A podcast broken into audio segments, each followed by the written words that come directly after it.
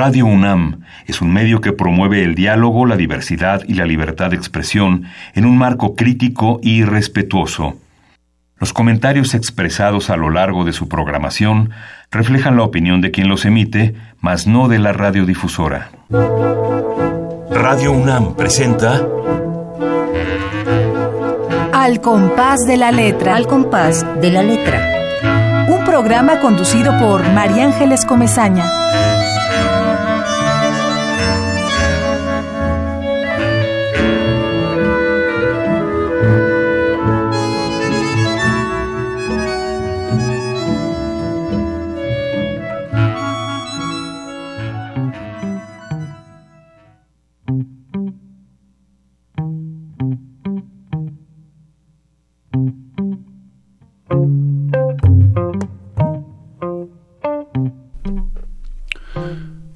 Me acuerdo que cuando mi mamá se fue de México, mis hermanas y yo íbamos a comer a casa de mi tía todos los viernes. Me acuerdo que Rómulo y yo nos veíamos después de nuestros análisis en el Parque Hundido, que era el punto medio, y caminábamos y hablábamos. Me acuerdo de Concheso. Me acuerdo de los ensayos de cantera y de luego quedarnos a dormir en el camper de los Martínez. Me acuerdo de cuando Poncho me persiguió con un machete. Me acuerdo cuando en segundo de secundaria nos masturbamos en un rincón del auditorio de la escuela viendo a nuestras compañeras ensayar un baile. Me acuerdo que no podía hablar con la gente de mi edad, sobre todo con las mujeres. Me acuerdo que perdí la virginidad a los 17.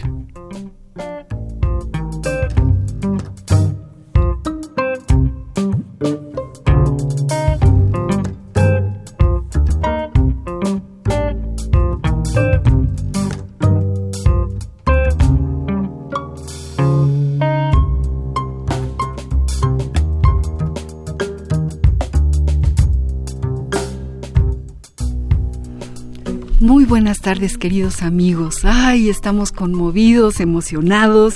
Tenemos un invitado de lujo.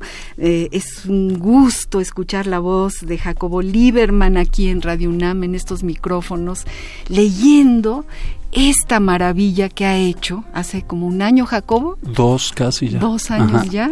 eh, que, que, bueno, desde eh, la presentación, el diseño, es música y texto. Texto yo diría poético, es una suerte de autobiografía poética, de una narrativa que nos, que se va colando en el pensamiento de los que lo escuchan, en mi pensamiento, Jacobo, realmente, y yo estoy segura que en el de todos los que te están escuchando, ¿no? Porque es como agua, como agua, como no tiene pretensiones de ningún tipo y justamente eso es lo que más nos llega al corazón. Gracias Jacobo por estar en este programa en Radio UNAM y por permitirnos escucharte todo este texto que lo vamos a escuchar a lo largo del programa. No, pues muchas gracias a ti, Mari. Encantado.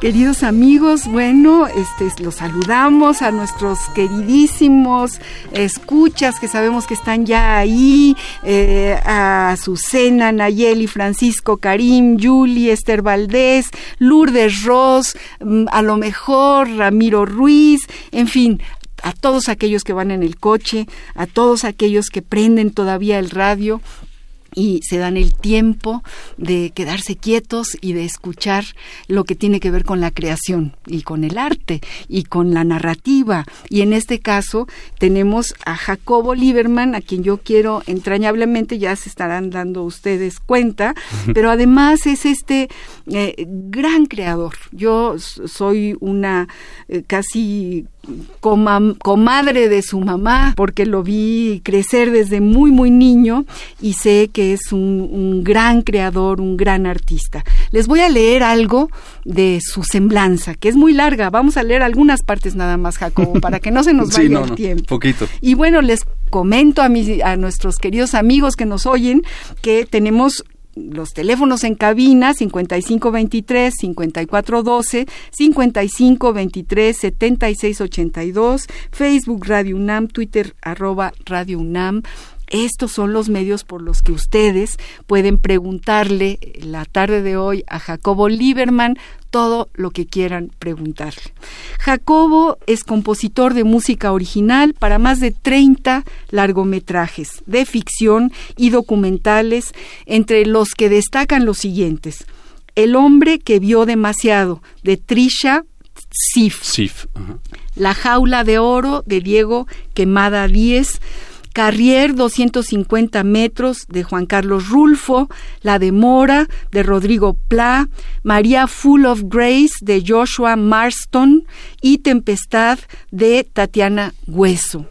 Luego, Arráncame la vida de Roberto Snyder, Visa al paraíso de Lilian Lieberman, eh, Cosas insignificantes de Andrea Martínez, Casim de Dream de Kiev Davison, One Minute to Nine de Tommy eh, Dables, Mi vida adentro, Cocalero, Trade, Desierto, Morirse está en hebreo, eh, Di Maldonado Miracle, eh, de Salma Hayek. Mm, imagínense hasta dónde ha llegado, eh, de qué lado estás. Bueno, en fin, Frida ha ganado cuatro Arieles por mejor música original y un premio Fénix. También es actor y como actor ha trabajado en teatro, en cine, con destacados directores. Algunos de ellos son Alberto Cortés, Katina Medina Mora, eh, Percival Argüero, Sandra Reynoso, Berta Iriar, Felipe Fernández, David Evia, Otto Minera, nuestro amigo. Les mandamos un abrazo a Berta y a Otto y a todos los que nos estén escuchando. Bueno, ha compuesto música original para las siguientes puestas en escena. Vamos a decir solo algunas. Eh, Barataria de Benjamín Kahn, Cosas Pequeñas y Extraordinarias, dirigida por Micaela Gramajo y Daniela Arroyo, Ilusiones de la Compañía Nacional de Teatro, dirigida por Mauricio García Lozano, y muchas otras más. Y tenemos más cosas que iremos diciendo a lo largo del programa, mi querido Jacobo. Y yo, bueno, tengo aquí preguntas que se me fueron ocurriendo para, para que tú nos platiques eh, este librito, este disco que, vamos a oír a lo largo de todo el programa, esta música que ha hecho Jacobo, eh, tiene, tiene un nombre muy especial. Se llama A la larga, la verdad no importa. Y yo te pregunto por qué ese nombre. Cuéntanos algo de cómo fue estructurándose. Para empezar fue el, o sea, ponerle nombre a esto fue lo, de lo más difícil. La segunda cosa más difícil de hacer el disco fue ponerle el nombre. Me tardé muchísimo en decidir, ya estaba todo listo y había varias opciones y no podía decidir. Lo primero más difícil fue eh, decidir terminarlo, digamos, en sí, ¿no? acabar, decir, esto es lo que es, esta es la música que es, ya, hay que cerrarlo y sacarlo. Eso fue lo primero más difícil, pero lo segundo fue el nombre. Había muchas opciones, este, había otra que era Viernes, por ejemplo, que es, uno de los temas. es el primer tema. Había, yo, mi favorito era no ponerle nombre y como si, si lo buscan y lo ven, hay una, la portada es una foto que se llama Casa Jacobo, que, es una tienda de marcos y molduras, dejarlo así pero bueno, al final, junto con María Minera, que es la que editó los textos, digamos, em, salió esta frase que es una frase de un poema de Wallace Stevens, que es este poeta norteamericano raro, como conservador, eh, creo que era vendedor de seguros o algo así, un tipo súper extraño, pero un gran poeta. Pues sí, como suele suceder. Ajá. Y eh, esto es una frase de un poema suyo y dije, pues eso, ¿por qué? Tiene sentido porque según yo, los recuerdos que hay dentro del librito, em, yo los viví absolutamente, son, son absolutamente ciertos, pero de repente uno no sabe ya si un recuerdo lo viviste, te lo contaron o fue diferente o algo que tú recuerdas, tu hermano lo recuerda completamente distinto, pero no importa. O sea, lo que realmente pasó no importa, lo que importa es lo cómo te da, qué te da, ¿no? ¿Cómo te afecta eso que tú recuerdas? Sí, no, es que desde el título tiene que ver con todo lo que lo que escribes, lo que escribes ahí específicamente, eh, el recuerdo, ¿no? Es, esta especie de, de, inventario de las cosas con las que has estado viviendo desde que naces, desde que tienes memoria y que se te quedan como flashazos. Exacto. Sin, vuelvo a decir, sin ninguna pretensión y con toda la profundidad y la verdad del mundo. Gracias, Mari. Pero esa era la idea. No, no, es que en realidad es así, es así. Y es muy inspirador para quienes lo leen. Eh, yo estoy segura que ahora nuestros amigos que están, nuestro amigo de Tlalpan, que es un escritor que siempre escribe algo, se va a sentir absolutamente inspirado. Ojalá. En, sí, porque es inspirador, es espléndido lo que, lo, cómo lo dices, cómo lo escribes, eh, realmente para que lo entienda todo el mundo, porque la vida es de todo el mundo. Sí y, los códigos eh, no son especiales para nadie. Son, no. Y sabes que la idea era justamente, o sea, una vez que decidí, bueno, ¿qué, voy a escribir? Pues recuerdos. Entonces la, la premisa era lo que sea. O sea, no hay que escribir los, lo, de lo que me acuerde en ese momento. No tienen que ser interesantes. No hay que tratar de recordar este, quién sabe qué cosa. No, no, no todo lo que recuerdes, ponerlo. Ya luego escoges, ¿no? Claro. Pero eh, yo lo recomiendo mucho ese ejercicio, ¿eh? Porque este, luego uno se pica y ahí sigues. Y como que vas eh, ejercitando la memoria. Dice Vicente Rojo en un libro que yo recomiendo muchísimo que se llama Diario Abierto, dice una cosa que, que tiene que ver con lo tuyo, dice que eh, toda obra de un creador, ya sea escritor o artista, es en realidad una forma de autobiografía. Y yo creo que tiene toda la razón. Ahí va uno poniendo parte de la piel, de la carne, del, del corazón, ¿no? Ajá, ya sea explícitamente o no. Exacto. En este caso sí es muy explícito, que es Pero bueno, qué recorrido, qué liberación. Sí. Qué liberación. una gran liberación. ¿Sabes qué? Sobre todo, o sea, el hecho de haber hecho el disco, eh, que lo quería hacer hacía años, como Em, estoy haciendo música para cine desde hace mucho. Y siempre tenía el gusanito de hacer mis cosas, eh, plasmarlas, ¿no? Y me costó muchísimo trabajo. O sea, me tardé años en lograr hacerlo. Eh, cuando me enfrentaba a la idea de ya no hay imagen, no hay escena, no hay director, haz lo que quieras, era dificilísimo. Entonces lograrlo fue muy liberador padrísimo. Yo recuerdo a, Jacobo sacudiendo los teclados de Santa Sabina, eh, de, Cantera Rock, de Pedro y las Tortugas. Allá empezaba como esta saga. Sí, Vamos a ver qué dice el diccionario de la palabra recuerdo como punto, que, en fin, como, como ruta de nuestro programa. Vamos a ver qué dice el diccionario del español de México del Colegio de México.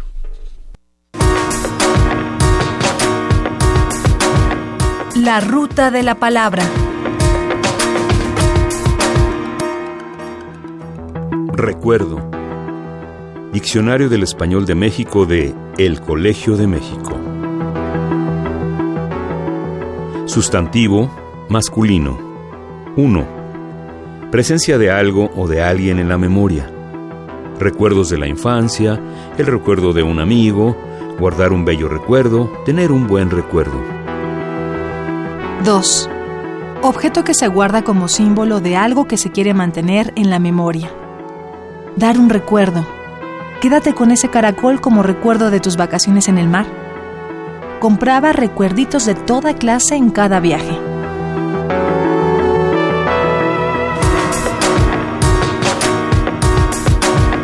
La ruta de la palabra.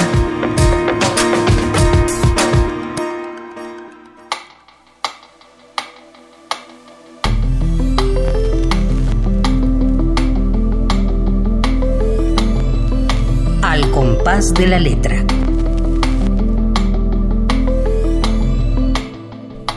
Ay, ¿qué tal el diccionario del español de México? Que por ahí siempre digo, siempre le doy el crédito a mi querido este, Pancho Segovia, gran poeta y espléndido escritor, y él está dentro de este diccionario y yo digo que se cuela la poesía siempre, ¿no? Eh, en esta primera acepción de la palabra recuerdo, presencia de algo o de alguien en la memoria, recuerdos de la infancia, el recuerdo de un amigo, guardar un bello recuerdo, tener un buen recuerdo, eso tiene mucho que ver con esto que nos vas a seguir leyendo. Vamos a escucharte de nuevo eh, leyendo la, tercera, ¿no? El tercer verso de tu largo poema en prosa. Vamos pues al tercero. Muy bien.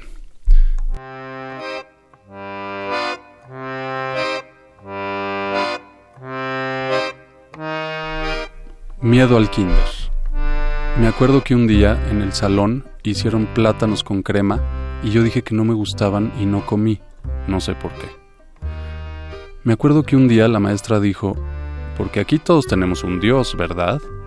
Y yo levanté la mano para decir que yo no, y todos, pero sobre todo ella, se burlaron de mí. Me acuerdo del olor a pintura nueva del kinder.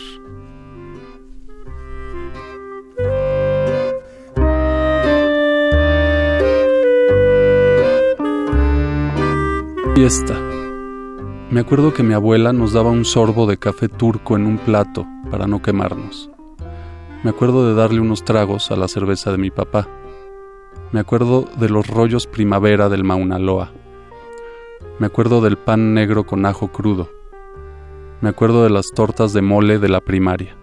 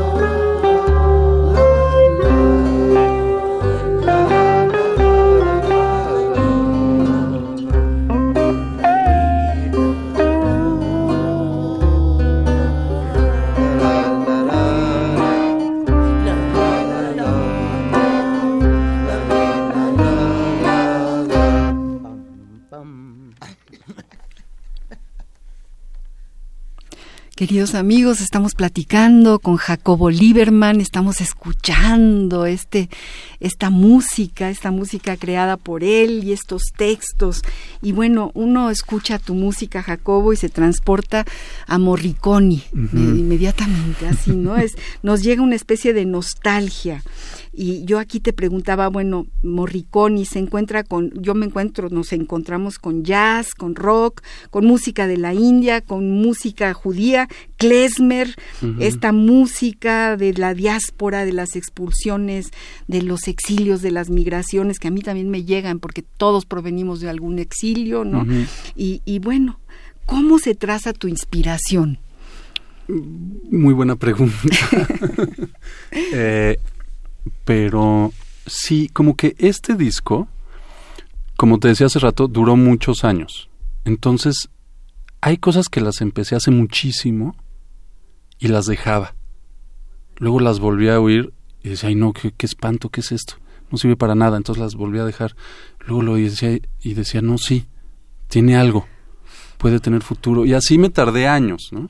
Entonces hay cosas recientes y otras muy viejitas. Y que además se fueron transformando mucho, como esta que acabamos de oír, por ejemplo, en un principio era instrumental. Y de repente oyéndola pensé que se me antojaba como unas voces de viejitos, yo pensé, ¿no? Unos viejitos que cantaran algo aquí estaría increíble. Entonces a la hora de pensar qué viejitos dije, bueno, pues sí, están súper a la mano, mi mamá y mi tía, ahí están. Que además mi mamá tiene voz aguardientosa que casi parece hombre, ¿no? De repente.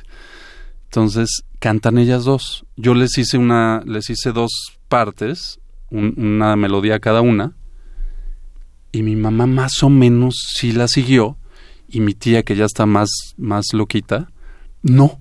Entonces hizo lo que se le dio la gana, y ahí, se, ríe, va jugueteando. Pero lo más chistoso es que cuando grabamos, eh, no estaba leyendo nada, aunque tenía sus papeles.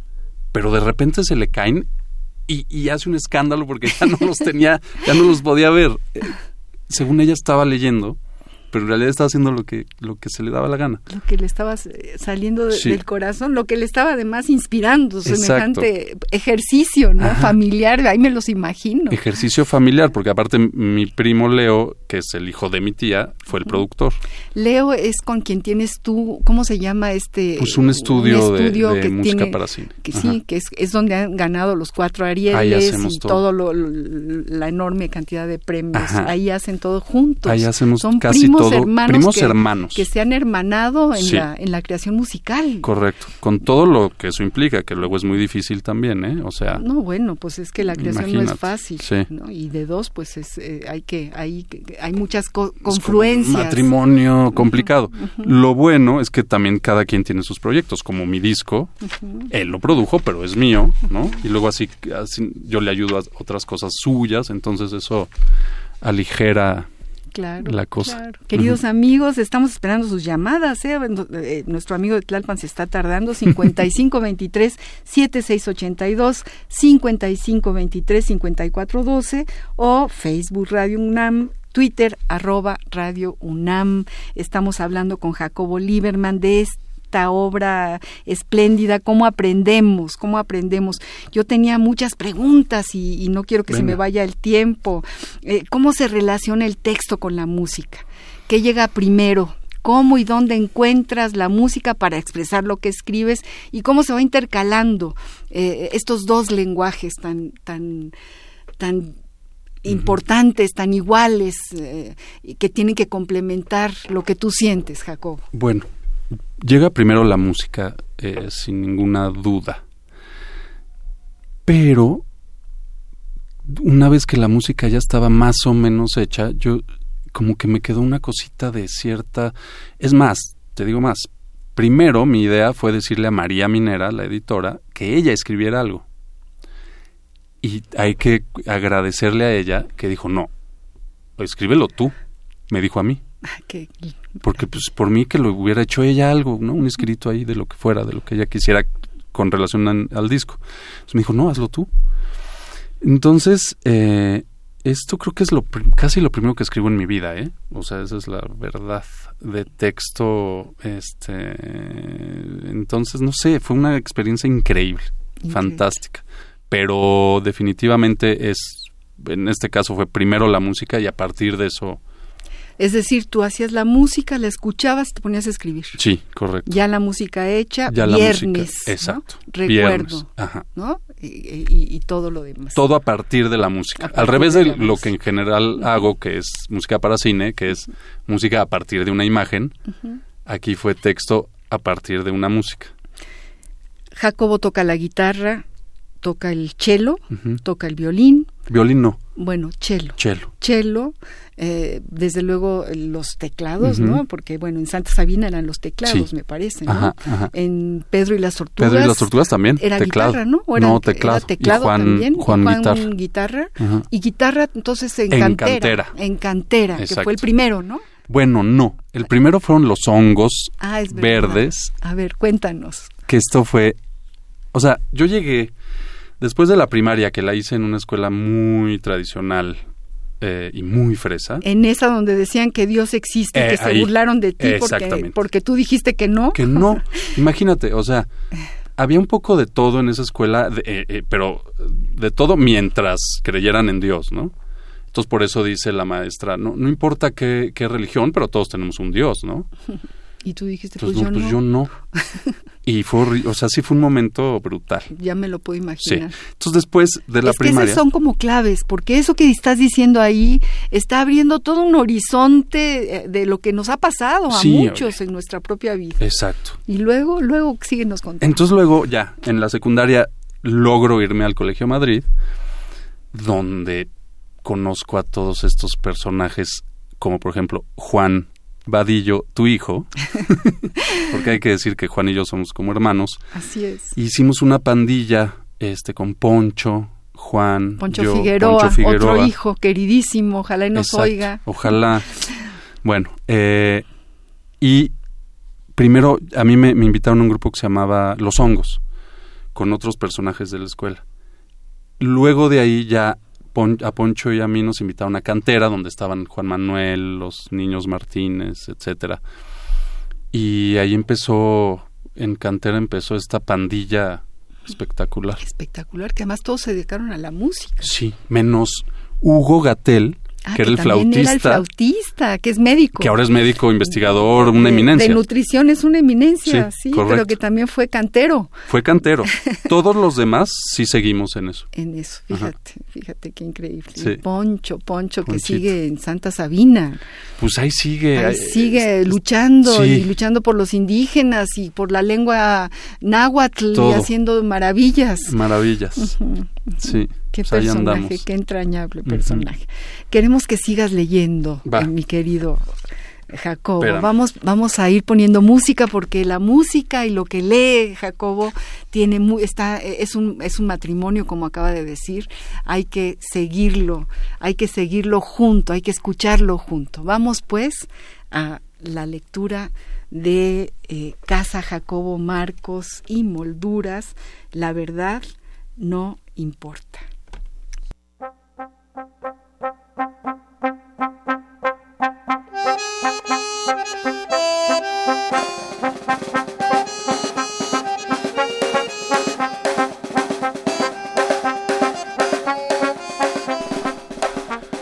Acuerdo de las dos veces que me regañó mi mamá. Me acuerdo que el día que mi mamá se fue de México, fuimos a comer tamales a la Flor de Lis con mi tío Fafa. Me acuerdo que mi mamá no fue a mi bar mitzvah porque mi papá se negó a que fuera su nuevo esposo. Me acuerdo de mi mamá y mi tía fumando sin parar, y hasta la fecha. Me acuerdo de cuando nos daba ilusión votar. Me acuerdo de las, de las elecciones del 88. Ese año cumplí 18. Me acuerdo que mi tío decía que cuando el PAN ganara las elecciones habría que irse del país. Me acuerdo cuando Cárdenas ganó las elecciones de la ciudad. Me acuerdo de los zapatistas. Me acuerdo que mi papá solía decir que él votaba por Octavio Paz. Me acuerdo de las banderas negras de México.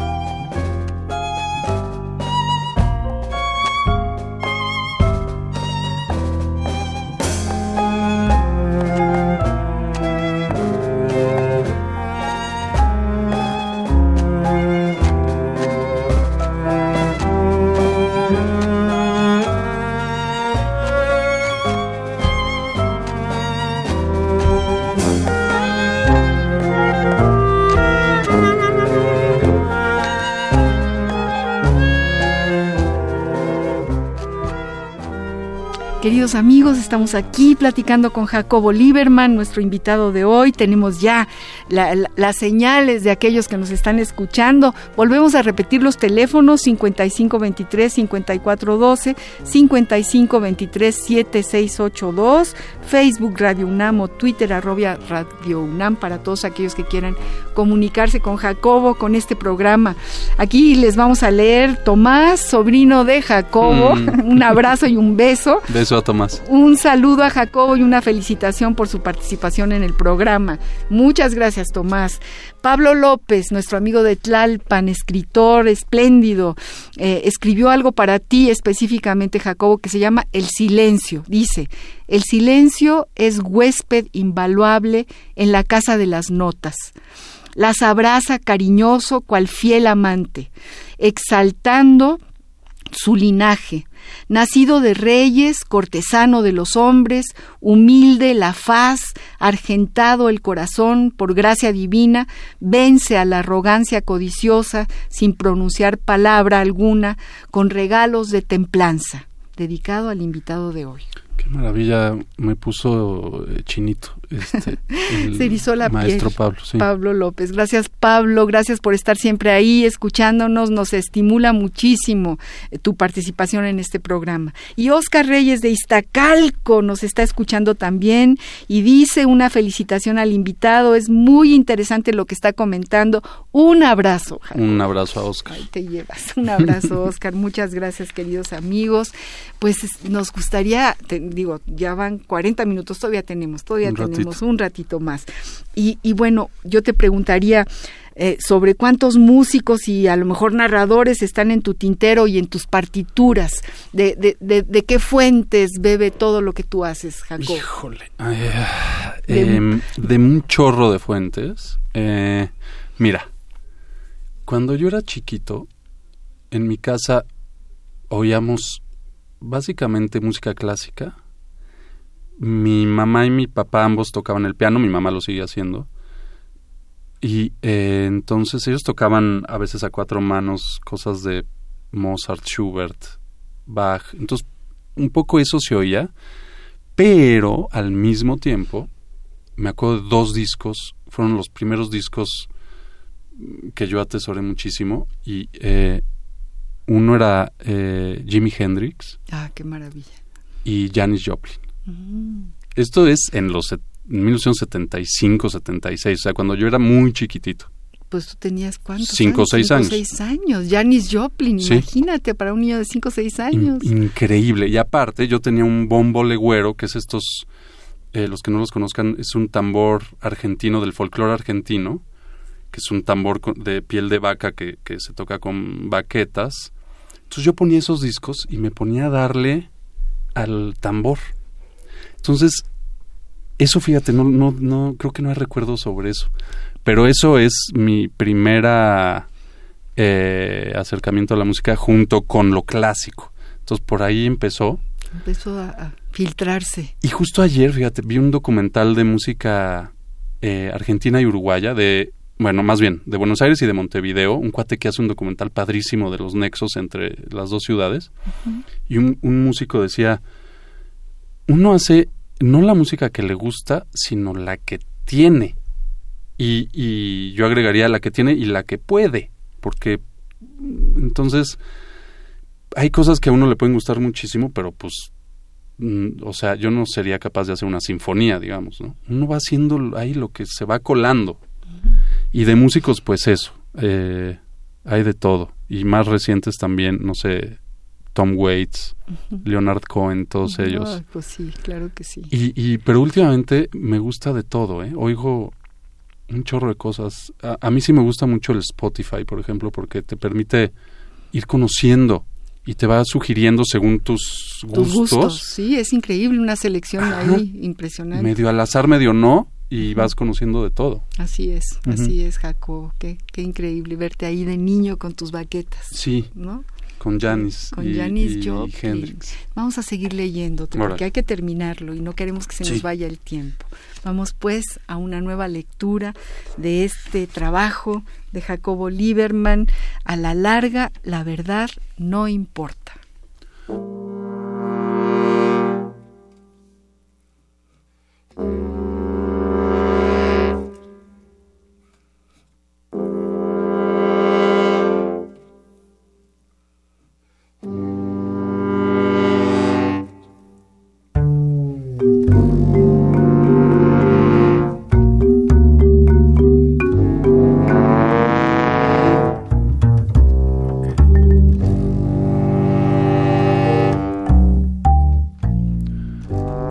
Acuerdo de cuando mi mamá vivía en Montevideo. Me acuerdo que a los 15 años fui a ver si me quedaba. Aguanté cinco meses. Me acuerdo de los forros de cuero con hoyitos de los volantes de los coches en los años 70 y de su olor. Costal de juguetes. Me acuerdo de cuando le puse esta pieza, perdón, me acuerdo que cuando le puse esta pieza, Joshua dijo que era muy judía para su, para su película. Me acuerdo de mi primera bicicleta, comprada en la tienda Ara en Insurgentes. Salí de la tienda andando. Me acuerdo de cuando íbamos a patinar a lo que ahora es el centro comercial Plaza Inn. Me acuerdo que era un enorme terreno con piso como de supermercado. Me acuerdo de irme en camión de Coyoacán a la Condesa a mis clases de piano cuando tenía como 10 años. Con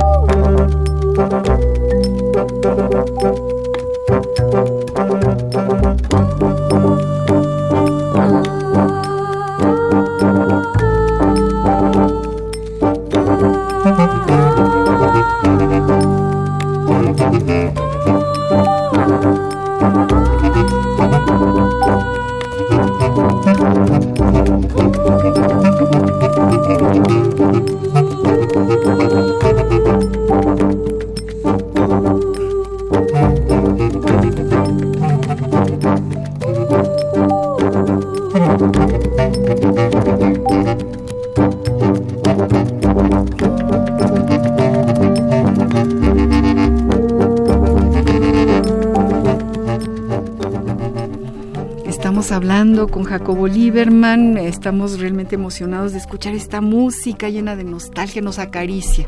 Es una mm. música que acaricia, que efectivamente te hace pensar, recordar, meterte al pozo de la memoria, ir sacando ahí, pescando eh, todo lo que quedó como claves en la, en la propia vida.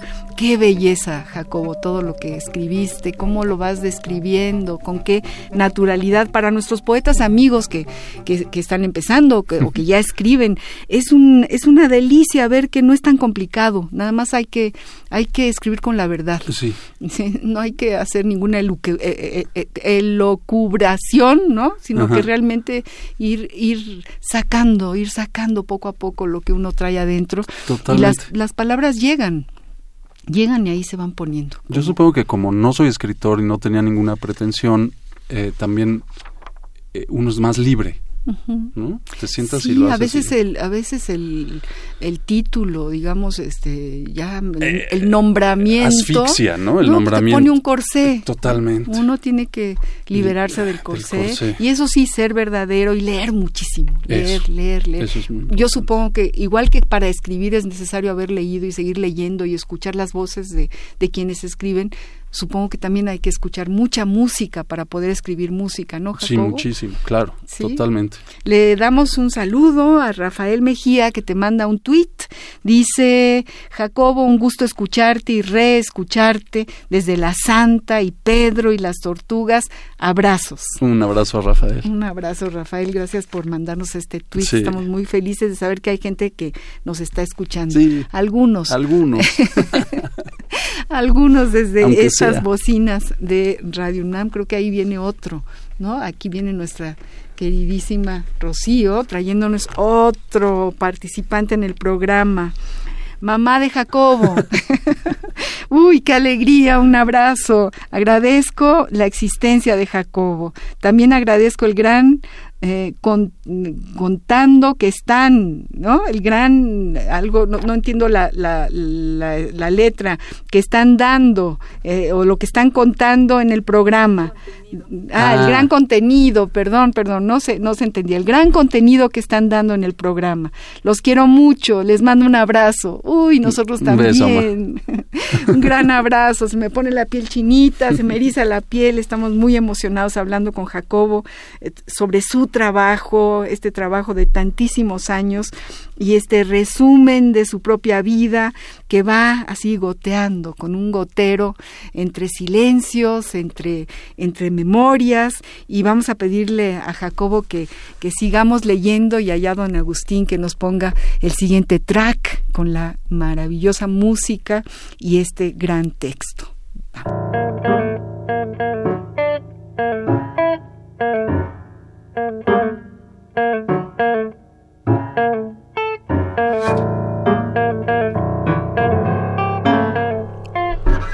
Me acuerdo que en la casa de Mimosa la tele estaba en mi cuarto, y como no podía dormir, veía películas eróticas en la madrugada, según yo, quizás solo fue una vez. Me acuerdo de mujeres desnudas en blanco y negro. Me acuerdo que todas las tardes me comía un plato de lechuga grande. Gancho. Me acuerdo de los sueños de fiebre, todo gordo, gordo, gordo me acuerdo de la primera vez que fumé marihuana, a los 13 años.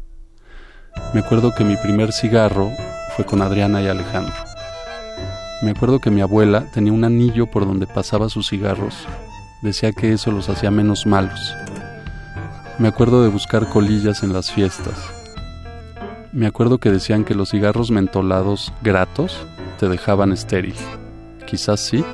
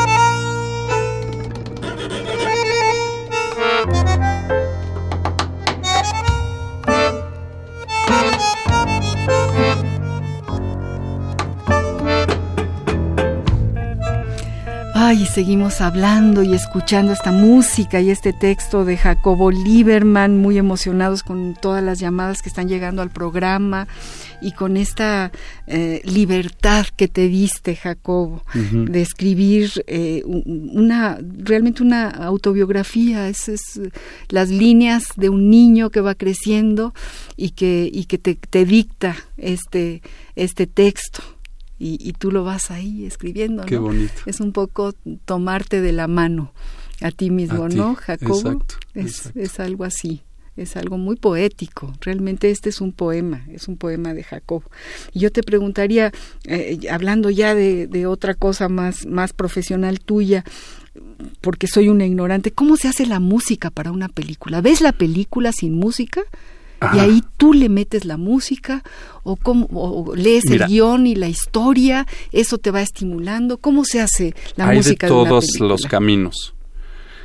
Yo creo que el mejor, el que más me gusta a mí es cuando te involucras desde el principio con el guion. Exacto. Entonces, te dan a leer el guion y ahí ya empiezas a imaginar y además ahí ya tienes mucho tiempo porque de allá que lo filman y entonces puedes ir a las filmaciones también como a a ver qué, es, qué pasa, ¿no? Para que también te nutra un poco. Y una vez que está editada la película, te la dan y ya contra imagen, pues ya tienes, estás como en ese universo. Porque la otra manera, que además es la más común, es que no te, te hablan cuando ya está hecho y, y entonces no tuviste como toda esta cosa previa de poder pensar. A veces también, digo, no es que salga peor cuando es así, pero sí es como más abrupto. Entonces hay veces que te dan la, la película y de hecho hay veces que tiene músicas temporales que luego quieren que uno tiene que competir contra ellas, ¿no? Claro. Y a veces esas músicas temporales pueden ser este lo que sea, ¿no? O sea, cosas gigantescas, orquestotas o El director se mete en la creación musical de una película. varía. Hay hay algunos que sí. Que respetan y que... Exacto. Eh, yo, por ejemplo, la primer, el primer largo que hice Ujú. ¿Que fue cuál? fue Crónica de un desayuno Ajá. de Benjamín Kahn. Ajá.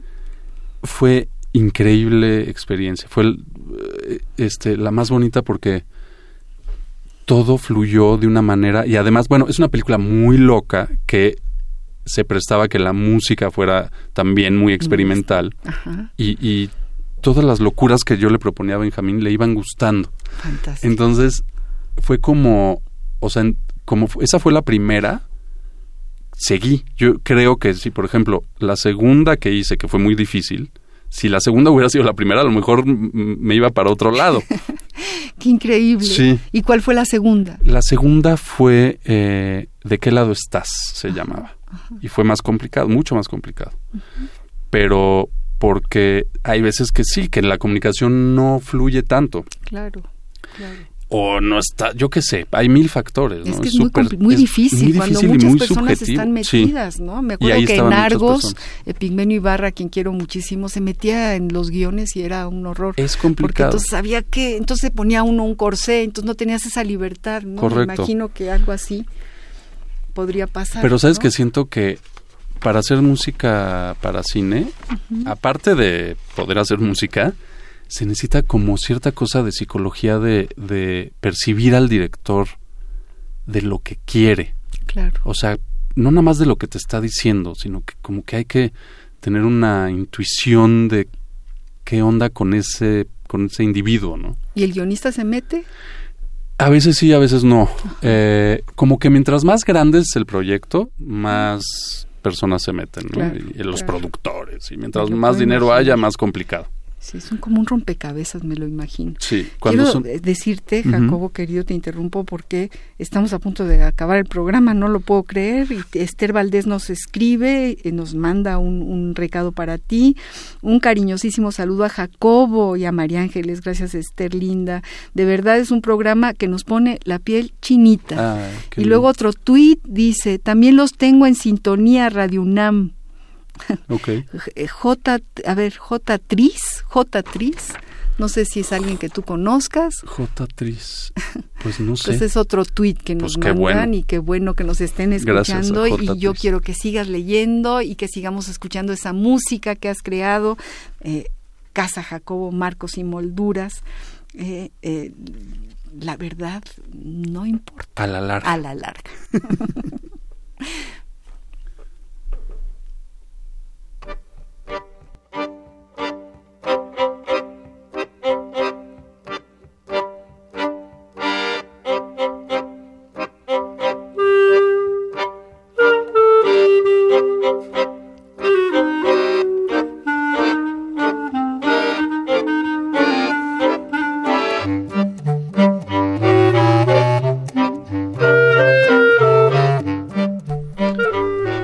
acuerdo que jugaba mucho solo. Me acuerdo que la maestra le habló a mis papás para decirles que yo olía feo, que si no me bañaba, y lo que pasaba es que el gato se había orinado en la chamarra que usaba diario. Me acuerdo de las flores del jardincito de la entrada, eran de las que les soplas y vuelan como algodón. Esto es en Madrid 143, en Coyoacán. Me acuerdo del sillón de la sala, de su olor, era muy setentero. Me acuerdo que cuando no podía dormir, mi mamá me arrullaba en el sillón y al rato yo me despertaba solo en la sala. Me acuerdo de los viveros.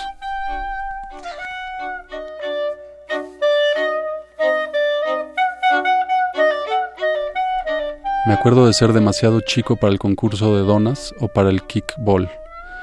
Me acuerdo del segundo lugar en equitación, del tercero en natación y de nunca haber metido un gol en Pumitas ni en la Liga de la Jusco.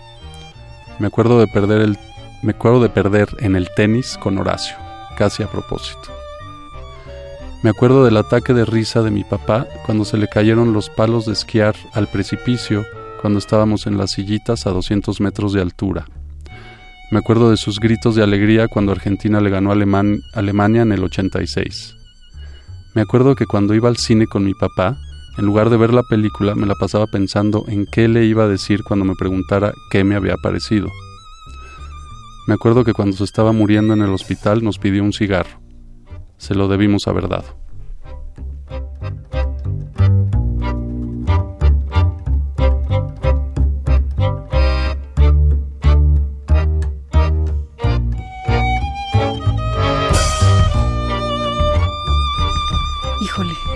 Llegamos al final, Jacobo. Muy bien. Llegamos al final. Qué cosa, qué pena. Qué Queremos rápido. seguirte oyendo. Qué rápido, qué rápido. Y tengo que despedirme muy rápido. Primero Vas. de ti, dándote las gracias por haber estado en este programa luminoso. A ti, Mari. Muchísimas gracias. Te quiero Gracias, mucho. Jacobo. Yo también, yo también. Gracias a todos los que han hablado.